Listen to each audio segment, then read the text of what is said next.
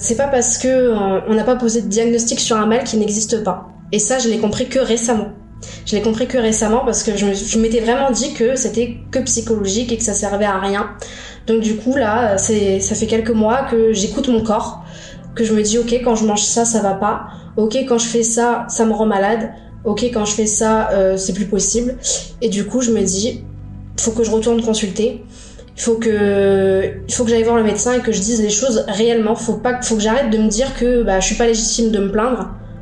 Parce que c'est, tu as le droit de te plaindre quand t'es pas bien et tu as le droit de vouloir qu'on t'aide. Est-ce que vous avez déjà eu tendance, alors que vous n'alliez pas bien, à mettre vos sentiments de côté car l'un de vos proches avait besoin de vous?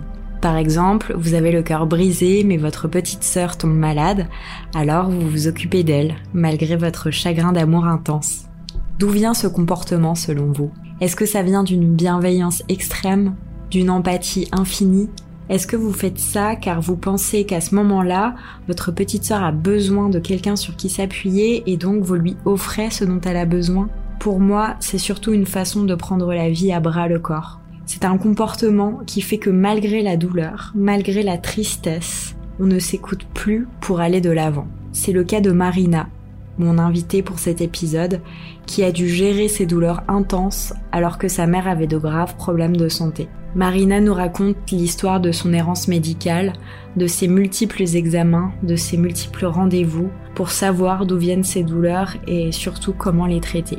Je suis Marguerite de Rodleck et vous écoutez Cheminement, le podcast qui donne une voix aux patientes et à leurs histoires. Je m'appelle Marina, j'ai 20 ans et ça va faire 5 ans cette année que je suis dans l'errance médicale avec des symptômes qui s'apparentent à la maladie de Crohn. Donc moi, mon histoire, elle commence en 2016. 2016, c'est l'année euh, où j'ai passé mon brevet. Donc j'étais en troisième. Ça a été une année extrêmement difficile pour moi parce que j'ai subi une agression sexuelle. Mon agresseur, c'était mon père. Mon père chez qui j'allais un week-end sur deux et la moitié des vacances scolaires, puisqu'il était séparé de ma mère depuis euh, longtemps. Depuis longtemps.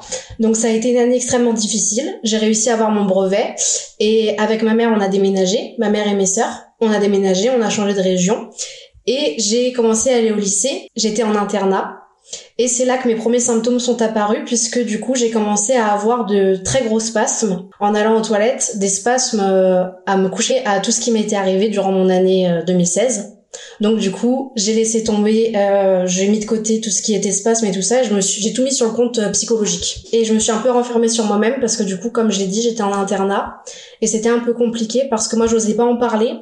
Euh, les gens de ma classe voyaient bien que des fois j'étais tordue euh, de douleur, j'étais par terre, mais euh, à cette époque-là, bah, quand on parlait de caca ou quoi que ce soit, bah, c'était forcément sale. Donc ça a été très dur pour moi puisque je me suis pas sentie comprise.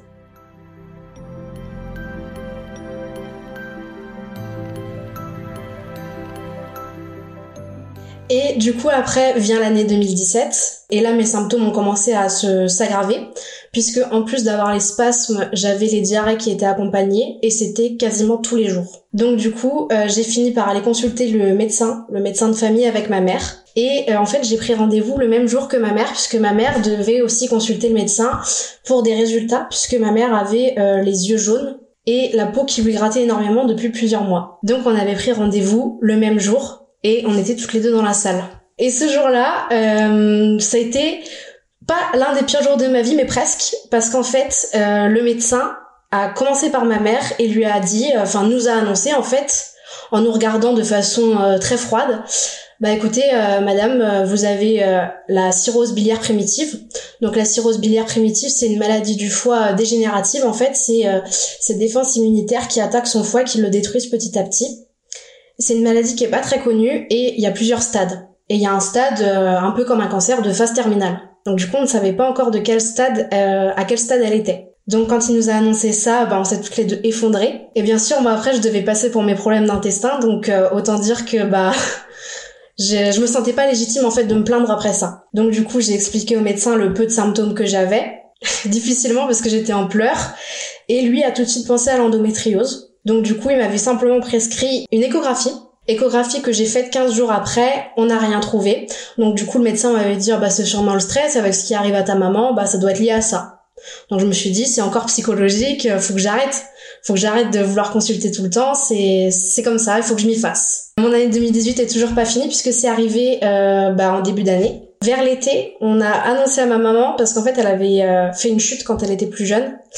En plus de sa maladie, elle était en train de devenir paraplégique et le seul moyen de sauver ses jambes, c'était une lourde opération de 12 heures qu'elle devait faire dans une autre ville assez loin de chez nous. Et c'était vraiment le seul moyen de, pouvoir la sauver. Elle l'a faite. Et moi, mes symptômes se sont aggravés encore une fois. J'ai continué à être de plus en plus malade. J'ai commencé à avoir du sang dans mes selles. J'ai commencé à être malade tous les jours, plusieurs fois par jour.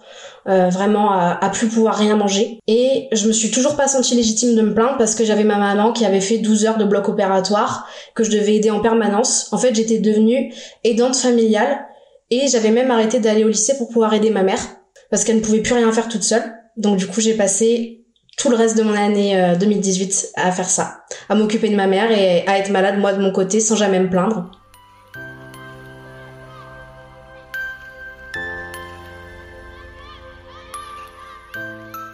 Et après vient l'année 2019 où là c'était toujours de pire en pire.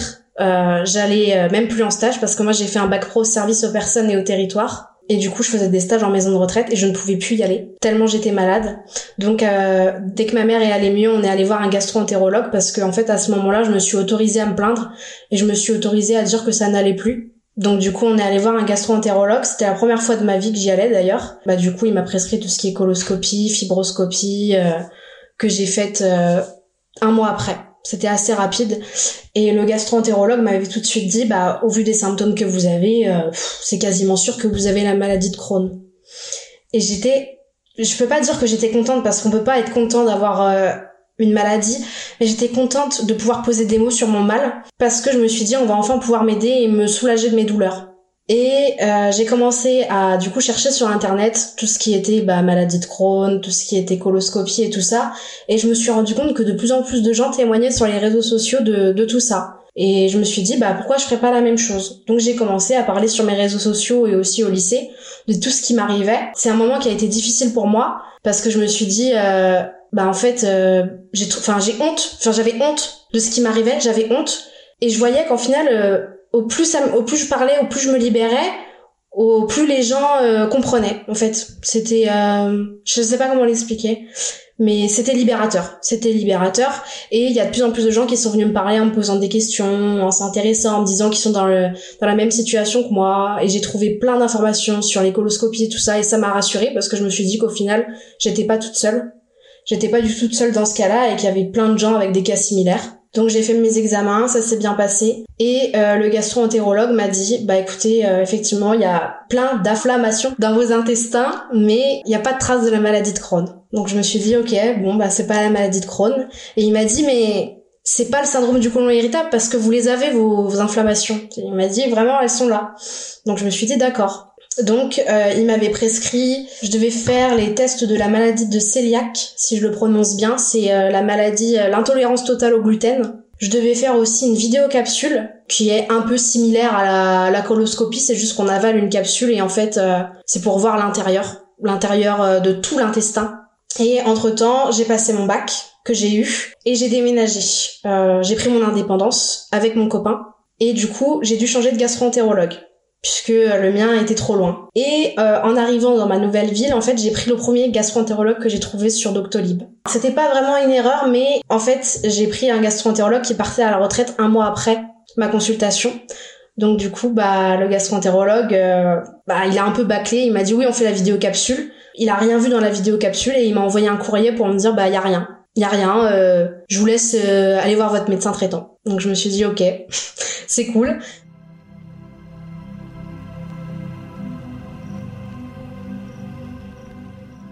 Donc j'ai continué à faire ma vie, j'ai travaillé puisque j'ai travaillé euh, dans un service client dans un grand magasin. Et ça allait toujours pas, j'étais de plus en plus malade. Et surtout, je me suis sentie très très mal, je me suis sentie totalement incomprise et délaissée. Ça a été un moment terrible pour moi parce que du coup, j'avais rien qui me soulageait, pas de médicaments, rien, rien du tout, rien du tout, rien qui m'aidait. Et je me suis dit bah en fait, euh, c'est toujours pareil Marina, c'est la même chose qu'en 2016, c'est psychologique c'est psychologique, il n'y a pas besoin de chercher plus loin. Donc j'ai fait ma vidéo capsule, ça a rien donné. J'ai fait les tests de la maladie de cœliaque, ça a rien donné. Et je suis allée voir un troisième gastroentérologue du coup, puisque l'autre est parti à la retraite. Et lui m'a dit que ça pouvait être l'endométriose. Donc je me suis dit, ok, on repart sur totalement autre chose. Et après vient l'année 2020, je me suis dit bon bah je vais retourner voir mon médecin traitant pour aller euh, faire tout ce qui est endométriose. Sauf qu'il y a eu le Covid. Il y a eu le Covid et du coup j'ai totalement abandonné mes examens. J'ai arrêté d'aller consulter. Il y a plein de gens qui ont fait la même chose que moi. C'est pas un exemple à suivre parce que bah enfin c'est pas quelque chose qu'il fallait faire. Les médecins en parlent même à la télé. Mais je me sentais plus légitime de me plaindre et surtout je voulais pas encombrer euh, les cabinets. Je voulais pas engombrer les cabinets, donc je suis restée à, à rien faire pendant des mois et des mois. Mais à côté de ça, euh, j'ai continué à en parler sur les réseaux sociaux, j'ai continué à partager mon expérience. Et euh, j'ai reçu plein de messages, plein de messages de gens qui étaient désespérés, à qui j'ai donné plein de conseils. Et euh, il y en a plein qui sont venus me voir euh, plein de semaines après en me disant euh, bah merci parce que grâce à toi je sais que j'ai l'endométriose merci parce que grâce à toi j'ai consulté et j'ai bien la maladie de Crohn et ça m'a vraiment fait du bien. Ça m'a fait du bien de me rendre compte que bah en parler c'est aussi aider et même parfois se faire aider parce que plein de témoignages m'ont aussi aidé à aller consulter sinon j'aurais pas fait tout ce que j'ai fait. Et euh, c'est pas parce que on n'a pas posé de diagnostic sur un mal qui n'existe pas. Et ça je l'ai compris que récemment. Je l'ai compris que récemment parce que je m'étais vraiment dit que c'était que psychologique et que ça servait à rien. Donc du coup là, c'est ça fait quelques mois que j'écoute mon corps que je me dis ok quand je mange ça ça va pas. Ok quand je fais ça ça me rend malade. Ok quand je fais ça euh, c'est plus possible. Et du coup je me dis faut que je retourne consulter. Il faut que il faut que j'aille voir le médecin et que je dise les choses réellement. Faut pas faut que j'arrête de me dire que bah je suis pas légitime de me plaindre.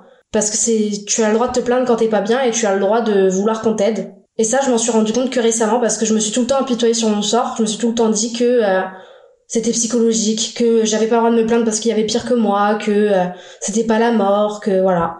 Et euh, mais non, on a le droit de se plaindre. On a le droit de se plaindre.